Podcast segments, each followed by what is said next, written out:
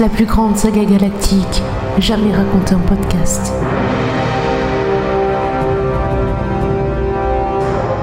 Cinquième chapitre.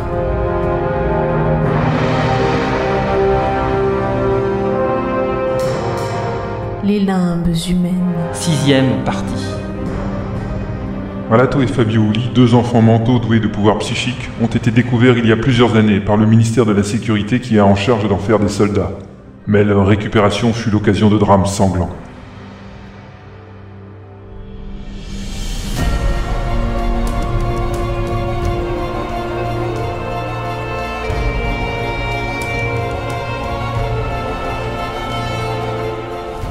Fabio sentait ses dernières forces s'évanouir, mais il était ébloui par le spectacle qui se déroulait devant ses yeux.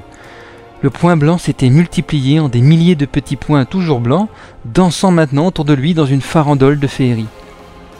Progressivement, les petits points grossirent, puis prirent des couleurs différentes, puis des formes translucides, étranges et anodines. Une cafetière et un petit caillou parurent à côté de Ralato, Plusieurs instruments de musique, un pneu et une lampe de chevet tournèrent autour des hommes en blanc, mais une majorité d'éléments tournaient autour de Fabio lui-même. Leur lueur interne vibra, apaisant le jeune garçon, qui sentait ses forces lui revenir progressivement. Encore quelques secondes, et il put inspirer un grand volume d'air, comme si ses poumons s'étaient regonflés malgré la blessure.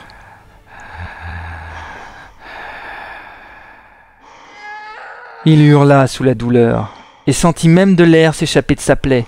Mais il allait vivre. Il le savait, il allait vivre.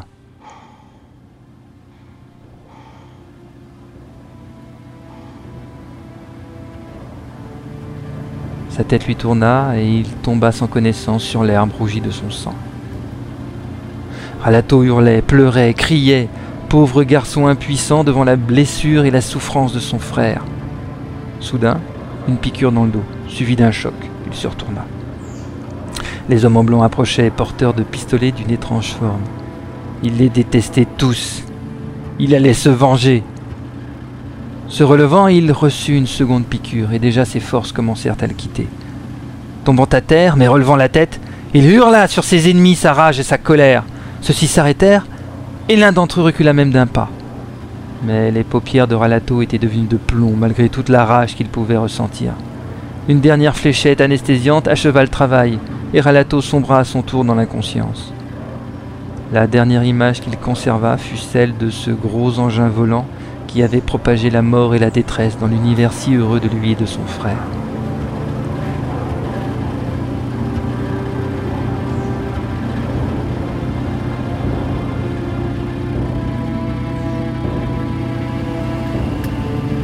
Lieutenant Ralato regarda par la fenêtre de la carlingue de l'orthoptère au-dessus de l'océan. Il s'agissait pratiquement du même modèle d'engin qui était venu ce jour-là le chercher lui et son frère. À cent mètres au-dessus des vagues, par une belle journée de fin d'été, il ouvrit grande la porte de l'appareil le séparant de l'extérieur. Aidés d'un sergent de consigne, ils prirent leur élan et jetèrent le corps embaumé et alourdi de plomb du dernier jeune mignon du contre-amiral.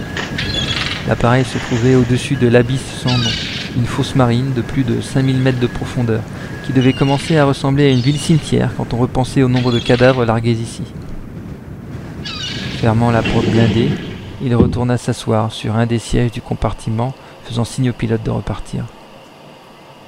Tandis que l'appareil amorçait son virage, Alato revint à ses problèmes immédiats. L'ex-agent Stuffy était dans la nature depuis assez longtemps, il fallait que cela cesse. D'un orthoptère à l'autre, le monde est toujours aussi sanglant, mais c'est désormais son rôle de le faire perdurer ainsi.